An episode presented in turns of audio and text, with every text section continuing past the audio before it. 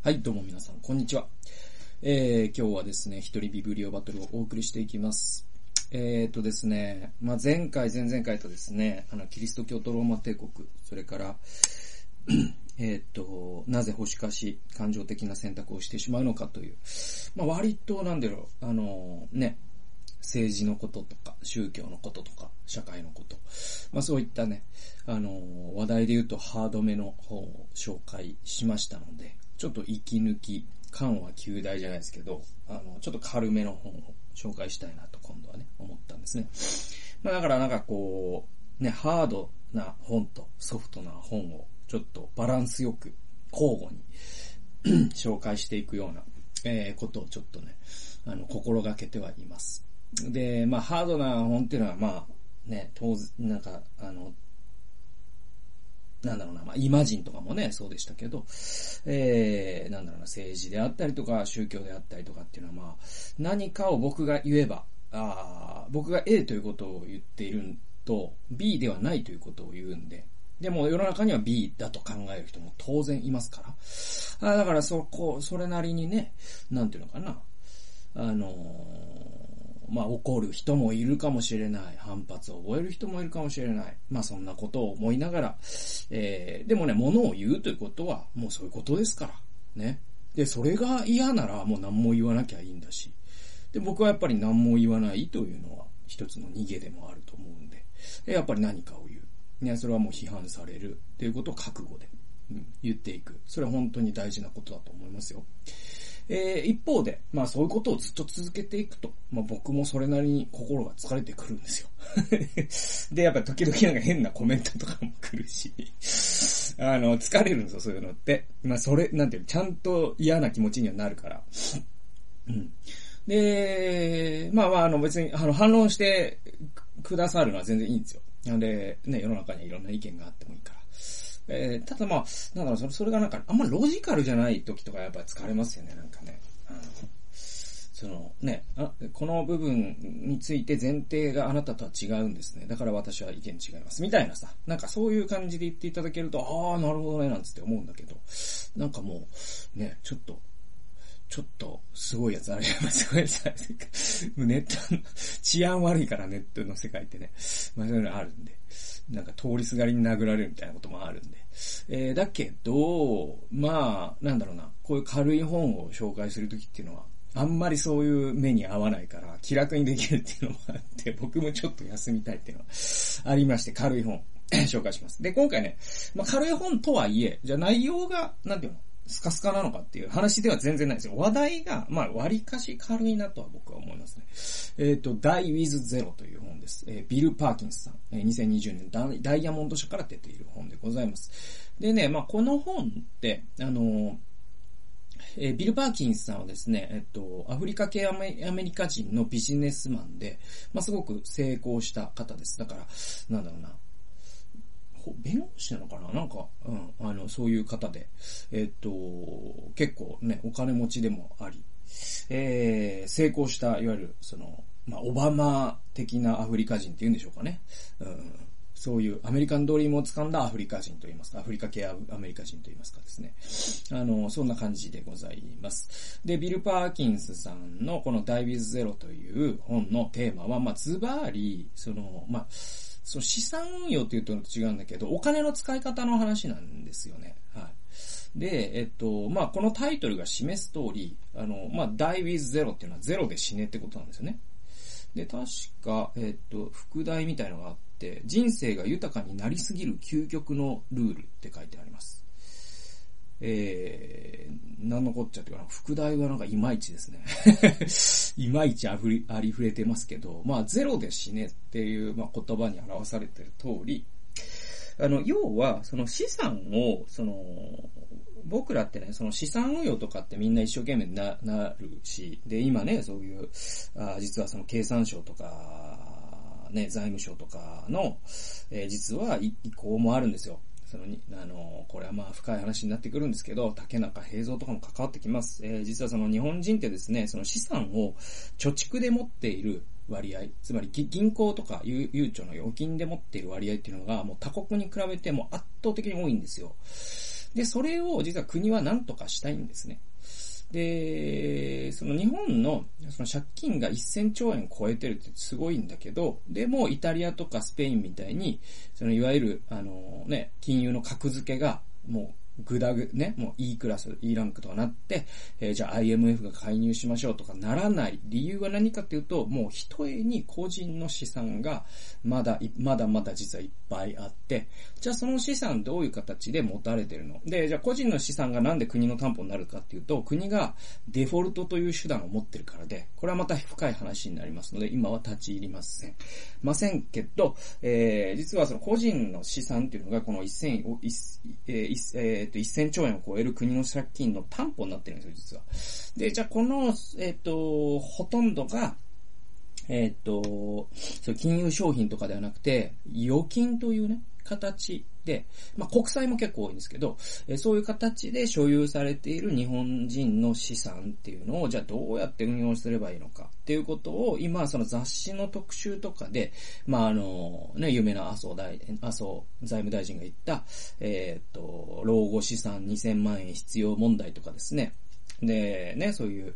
えっ、と、雑誌がですね、えー、老後資産2000万円を貯めるには、えー、どうすればいいのか、2000万円では足りないよとかですね、え、いろんなことを言ってですね、で、なんだろう、かこう株を買うように誘導したりとか、ね、えっ、ー、と、不動産を買うように誘導したりとか、えー、で、そこにはやっぱり儲けたい人たちがいるっていうのもあります。えー、ありますけど、あの、じゃあ、預金よりも、おじゃあ株とか不動産とか、あいろんなね、方、まあ、国債っていうのもあるかもしれないけど、まあ、そういう形で資産をポートフォリオで持っておくっていうのは、まあ、国際的にも当たり前の、え、資産運用の仕方だし、で、非常に理にかなったものだと思いますよ。っていうのは、今ってね、その、預金のあの、利率っていうのがもう、極限まで抑えられてて、ほぼほぼゼロ金利みたいな状態になっている中で、あの、物価って上昇し続けるんですね。で、日本の物価上昇率ってのは確かに緩やかなんだけれども、でもそれでも物価上昇率の方が金利よりも低い場合どうなるかというと、預けたお金は実は実質的には目減りしていくんですよ。つまり、あの、あの、実質的なマイナス金利状態っていうのが、実はこの20年ぐらいの日本のトレンドで、じゃあ、預けたお金が、実は、あの、預けた時には1000万円の価値があったものが、20年経つと、実質900万円ぐらいの価値になっちゃうよっていうのが今の状況だから、じゃあそれを、ね、少なくともね、少しでも増えるように運用していきましょうよって話は、そこまで変な話ではない。変な話ではないです。え、だけど、あのー、そこでね、実は、あのー、この本って、じゃあそういう話かっていうとそういう話でもないんですよ。そういう話ですらないんです。で、あの、そういう話ですらなくて、あの、もう一個の視点を加えようとしている本です。どういう話かっていうと、これね、あの、アメリカでもそうらしいんだけど、多くの人が、その資産を使い切れずに死ぬんですって。で、まあその老後資金、ね、資金2000万問題とかもあるじゃないですか。で、あの日本で言うと、例えばね、日本の平均して相続する年齢っていうのがどんどん今上がってて、高齢化でね。つまり親から遺産を相続する年齢、平均年齢っていうのが確かね、もう67歳とか、70には行ってないかもしれないけど、なんかそんぐらいのレベルになってて、じゃあ67歳で1億円の資産もらいましたよってなった時に、なった時にですよ。それって何のために使うのっていう問題があって、なんていうの、67歳でやれることって実はあんま多くないんですよね。ね？もちろん、なんだろうな、いろんなことに挑戦ね？あの、まあ、今、まあ、まあ、体力がある方なら、ね、えー、っと、なんだろう、旅行もできるかもしれない。ね、コンサートも行けるかもしれない。家も建てれるかもしれない。だけど、じゃあ仮に家建てたとして、そ、その家に何年住むのっていうと、ね、80代で寝たきりになったりとかした場合、えー、その建てた豪邸に住めるのは、まあ、長くて10年とかってことになるわけじゃないですか。で、この本のテーマってそういう話なんですよ。はい。で、あの、この著者の言っている、まあ、二つの重要なメッセージがあって、一つは、お金は経験のために使えってことです。で、結構ね、あの、お金の使い方が下手な人であればあるほど、これ僕の分析なんですけど、お金の使い方が下手な人って、そのお金持ちかお金持ちじゃないかはあんまり関係ないんですよ。お金持ちであであってお金の使い方下手な人もいるし、お金持ちじゃないけどお金の使い方上手い人もいます。で、お金持ちで上手い人もいるし、貧乏で下手な人もいます。だから、あの、お金持ちかどうかっていうこととは別のお金の使い方の上手さっていうのがあって、で、えっと、お金の使い方の下手な人であればあるほど、僕の分析ですよ。は、えっと、物とか、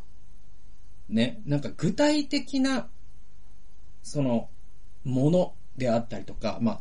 食べ物とか、そういったものにお金を使うことにはあまり躊躇しないんだけど、経験とか、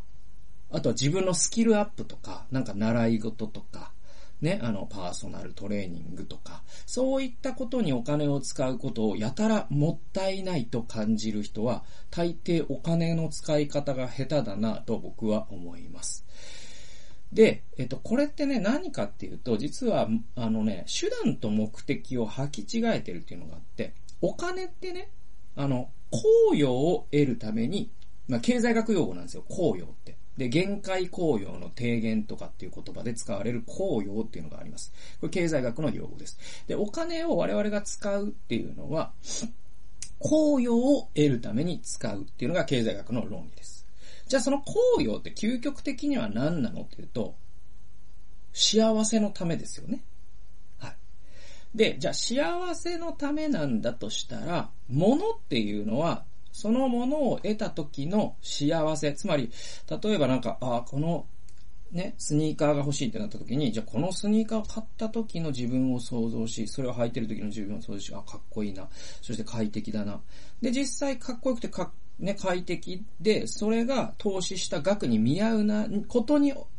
という意味において効用があるんですよ。だから実は物って手段であって、幸せを得るための手段であって目的ではないんですよ。って考えると、経験に対してお金を使うっていうのは、ダイレクトに幸せに対してお金を使ってるので、効用が大きくなりやすいんですよ。で、これね、もうデータとか社会的な実験で示されてるんですよ。物に対してお金を使うと、幸せのグラフってですね、いわゆるその、血糖値スパイクみたいなグラフみたいになるんですよ。いわゆるその、なんていうのかな。えっと、ファストフードとか、あの、まあ、糖質の高い、そういうアイスクリームとかチョコレートとかを食べた時に血糖値ってパーンって上がるんですよ。ね、血糖値スパイクが来て。だけど、インシュリンがすぐに出るから、えー、すぐ下がるんですよ。で、それをスパイクって言うんですね。こういうグラフになるんですよ。だけど、GI 値の低い玄米とか、ね、パスタ、ね、全粒粉パスタとかを食べると、血糖値、血糖値は緩やかに上がり続けるんですよ。後半に向かって。で、えっとね、大対、えー、こういうことが言えるんですよ。お金を物に対して使うと、血糖値スパイクみたいになるんですよ。新車買ったってポンってテンション上がるんだけど、もう1年経ったらその幸せってもう元のレベル戻ってるんですって。だけど、えー、同じ、その新車を買うお金を使って、まあ、新車を買う、新車使、買うお金で経験ってもう、逆に考えるのが難しいですけど。だって200万円で旅行とかってもう、どんな旅行したらそうなるんだと思うんだけど。でもまあその、例えばじゃあ4分の1、50万円だったとしても家族で、ね、旅行に行った1週間、もう夢のね、オーストラリア旅行行きました。そうすると、その、ポーンとは上がらないんですよ。最初じわっと上がって、1年後、実はその行った時以上に幸せの量が増えてるっていうのがあるんですよ。だから実は幸せになりたければお金って物よりも経験に対して使った方が賢いお金の使い方っていうのは結構大原則として言えるんですね。はい。で、その例外は何かというと、物を通して経験したいってことがあるわけじゃないですか。で、例えば車を持ってない人が車を持つっていうのはもう経験が変わりますよね。生活の経験が変わりますから。で、そういうものに対する、要は物を手段として使うためにちゃんとお金を使う。えー、例えばまあパソコン、いいパソコンを買う。これ日々の仕事が快適になりますね。だからそういう目的がちゃんと分かった上で、物の、物に対してお金を使うならば、あ、これ経験に対して実質お金を使ってるのと同じことだから、あ、それが例外になるんですよ。で、これね、えー、視聴者が言ってる一番目はその経験に対してお金を使うということ。で、著者が言ってる2番目のことは、死ぬ時に資産がゼロになるように使い切れって言ってるんですよ。で、これって結構合理的な話ですよね。だって、死に、墓場にお金って持って帰れないから、ね。えー、だから、あのー、僕らって、なんかどっかで墓場にお金を持っていけると思ってる風に生きてるんですよ。で、これね、あの、冷徹にその資産の動き方を見ると、どう考えても人々はそう思ってるとしか思えない。つまり、えー、死ぬ直前までお金を貯め続けて、で、じゃ、例えばじゃあ1億貯めた人が、えいつ一番お金使うかっていうと、死ぬ2週間前に、その集中医療で、え何千万と使うんですって。でも使い切れないから、あ子供に、ね、え相続します。だけど相続税でがっぽり持っていかれるという。え、これがま典型的な人の死に方なんですよ。だけど、その1億のうちの5000万を、じゃあ、その人が、じゃあね、80代で最後の2週間で5000万ね、医療で使ったとするならば、その5000万を、ね、20代の時に使ってたらどうだったろうかと。30代だったら、40代だったら、50、せめて50代だったら、どれだけのことができただろう。特にそれを経験に使っていたならば、その人の人生でもっともっと豊かになったんじゃないのっていうのが、まあ、この本の要約になります。だから、一箇所も引用せずにもう要約できちゃったんで、ここで終わってもいいんだけど、あまあ、僕がせっかくメモったので、その部分をちょっと、えー、っと、引用して、えー、解説を加えて、リフレーズしながら皆さんとちょっと共有していきたいと思っています。えー、っとですね、記憶の配当っていう話が出てくるんですよ。えっと、32ページです。えっとですね、Your Money or Your Life っていうですね、本があるそうです。これ翻訳されてるのかどうか知らないんだけど、なんか有名な本らしくて、えー、これね、この本を読んで、アーリーリタイアね、30代とかでもうお金をがっぽり稼いでリタイアしちゃうっていうライフスタイルが結構ね、アメリカでね、すごいね、流行ったというか、あのね、うん、あのー、多くの若者がそれをしたいと願った影響を与えた本だそうなんですよ。Your money is your, あ、your money or your life っていうね、本ね。で、えー、これをね、その著者のこの、パーキンスさん、ビル・パーキンスさんは、えー、読んだそうです。で、えっと、この本では質素に暮らすことを勧めてるんですって。で、なるべく金をかけずにシンプルに暮らそうというわけだ。だからまあ日本で言うと、あの、一番近いのが、あの、僕もそんなに彼の言説を追ってないから、あの、間違ってるかもしれないけど、あの、えっと、ひろゆきさんっているじゃないですか。あの、2チャンネルをね、創業して、創業っていうかね、2チャンネルを立ち上げ、で、まあ、資産を形成し、今フランスに住んでるんですよね。で、彼って、結局、あの、質素に暮らせって言ってるんですよね。で、えっ、ー、と、それは、なんだろう、ガツガツ稼ぎ続けるんじゃなくて、ちゃんとバチンと稼いだなら、それをちょっとずつ使って、幸せに生きる。で、お金ってそもそも幸せになるためでしょ、みたいなことを言ってて。えー、だから、だからそういう、このね、Your Money or Your Life っていう本は、そういう類の本なんじゃないかなと僕は類推するんですけど。で、えっと、続き読んでいきましょう。だが、それは私がこの本から学んだ最大のポイントではないし、これから読者に伝えたいことではない。えー、伝えたいことでもない。えー、つまりな、なるべく金をかけずにシンプルに暮らそうっていうのが私がこの本で言いたいことじゃないよと。で、この本から私が学んだ最大のポイントは、ね、経験の価値を信じることだ。何かを経験するのに必ずしも金はいらない。無料でできることもたくさんある。だが、価値ある経験にはある程度の費用はつきものだ。一生記憶に残るような旅。素晴らしいコンサートのチケット。企業という夢の追求。新しい趣味。これらの経験には金がかかる。時には膨大な額が必要になることもある。だが、それを、それは使,、えー、使う価値のある金だと。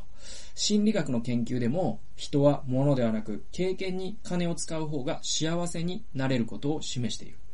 物は買った瞬間の喜びは大きいが、次第にその喜びは減っていく。だが、経験から得る価値は時間の経験とともに高まっていく。私はこれを記憶の配当と呼んでいる。節約ばかりしていると、その時にしかできない経験を経験をするチャンスを失う。その結果、世界が必要以上に小さな場所になってしまう。人生は経験の合計だからだと。はい。このね、人生は経験の合計だっていうのは、すごい、あの、大事な、なんていうのかな。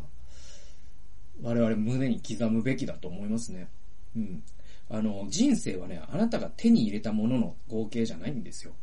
あなたの経験の合計なんですよ。そこが見えてるかどうかっていうのが、やっぱりお金の使い方上手な人、下手な人の分かれ目になってくるんじゃないかなと思います。で、そのね、ここでも書かれてますけど、心理学の実験でも人は物ではなく経験に金を使う方が幸せになれるんだと。で、物の場合は買った瞬間の喜びは多いが、次第に喜び減っていきます。えー、だが、経験から得る価値は、時間の経過とともに高まっていく。これね、これを記憶の配当。記憶の配当ってつまりさ、あの、株をね、結構、ごっそりね、あの、なんていうのかな、持っとくと、配当が得られるじゃないですか。それは、それはその株価が上がった時の配、ね、売った、その差額のね、損益の配当っていうのもあるんだけど、それだけじゃなくて、株主優待とかっていう形で定期的に配当が得られるっていうのが、まあ株というシステムなんですよ。だから記憶の配当ってそれに似てて、えっ、ー、と、例えば、じゃあもうね、人生の、その、じゃあ、大学の時に、ね、思い切ってね、アルバイトでお金を貯めました。そして、えー、思い切ってね、アジアをね、えっと、そうですね、えー、なんだろう、中国の奥地に行ってみたりとか、えー、あるいはこう、シベリア鉄道に乗ってみたりとかですね、もうそういう旅をしたとしましょうよ。で、そうするとね、その、その時がじゃあ例えば21歳とかだったとしましょう。そうすると、その21歳の時の旅ってね、30歳になった時にもあれを思い出して、また幸せに浸ることができるんです。で、またその経験があるから、ね、それから10年、20年、30年ずっと、